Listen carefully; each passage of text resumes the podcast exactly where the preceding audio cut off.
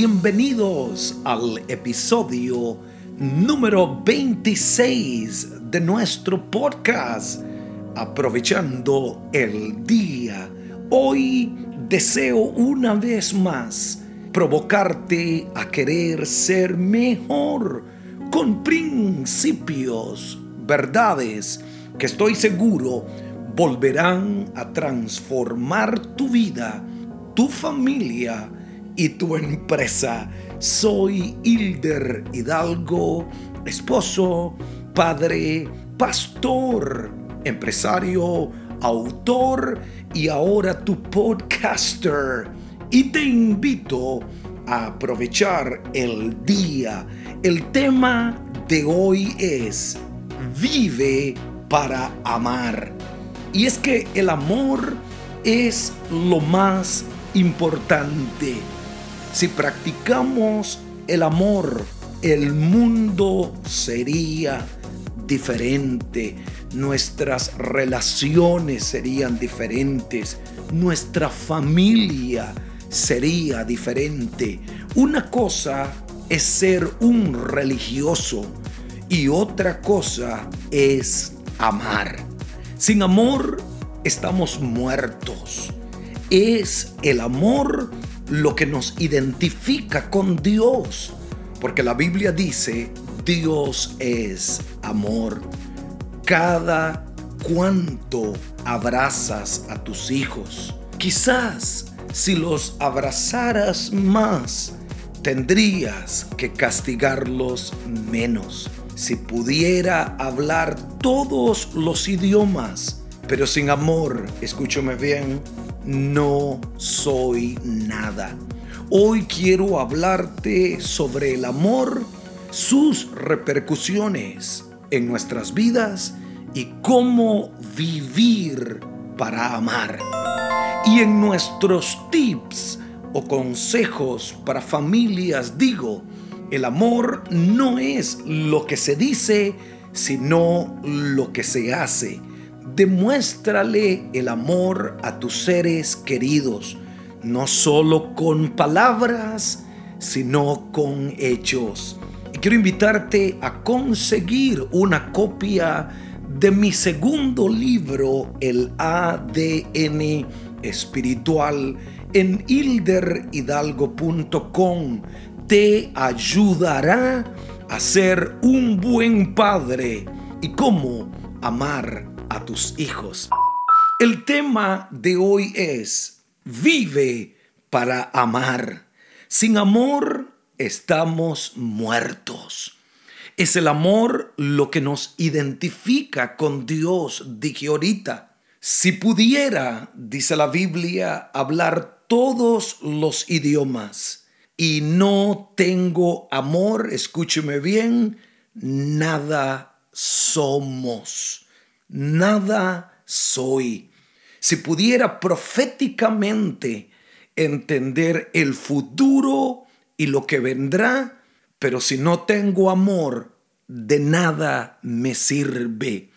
Imagínate que yo conociera todos los misterios, tanto que el presidente de los Estados Unidos me llamara a preguntarme lo próximo para tener un mejor país.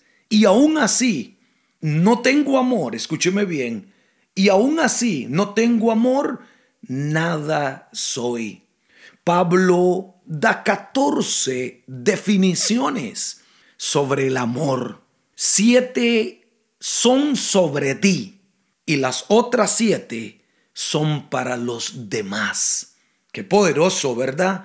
Siete de esas definiciones tienen que ver contigo, pero siete de las otras definiciones de lo que es el amor tiene que ver con los demás. Primera de Corintios capítulo 13, versículo 1 dice, si yo hablase lenguas humanas y angélicas y no tengo amor, vengo a ser como metal que resuena y como címbalo que retiñe. El amor de Dios es paciente, porque desde el principio ha sido paciente con la humanidad. ha sido paciente con nosotros. Desde Israel hasta el día de hoy, Dios sigue siendo paciente. Eso es amor. Sé paciente porque Dios está trabajando contigo, está trabajando con tu familia y está trabajando también con tu propósito. Trata a alguien con amor y nunca se irá de la casa. Ahorita dije que el amor no es un sentimiento, el amor es una decisión.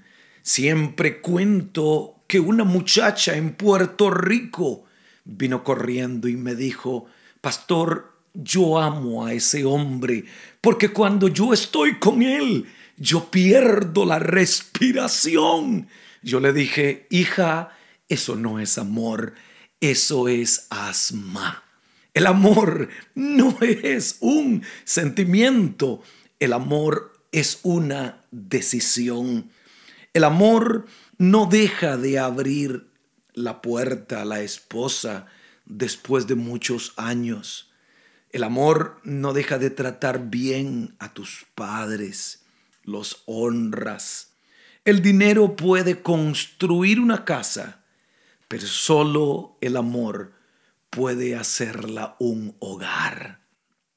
La historia de Ruth es una historia de amor que fue honrada con ser parte de la genealogía de Jesús, porque amó hasta el fin. Una campana no es una campana hasta que la suenas. Una canción no es una canción hasta que no la cantas. Amor no es amor hasta que no lo des. Sin el amor de Dios no somos nada. No eres nada. Tengo un solo consejo para ti y es este. Demuestra el amor. No solamente con palabras, demuéstralo con hechos. Díselo con tus palabras, pero también díselo con tus acciones.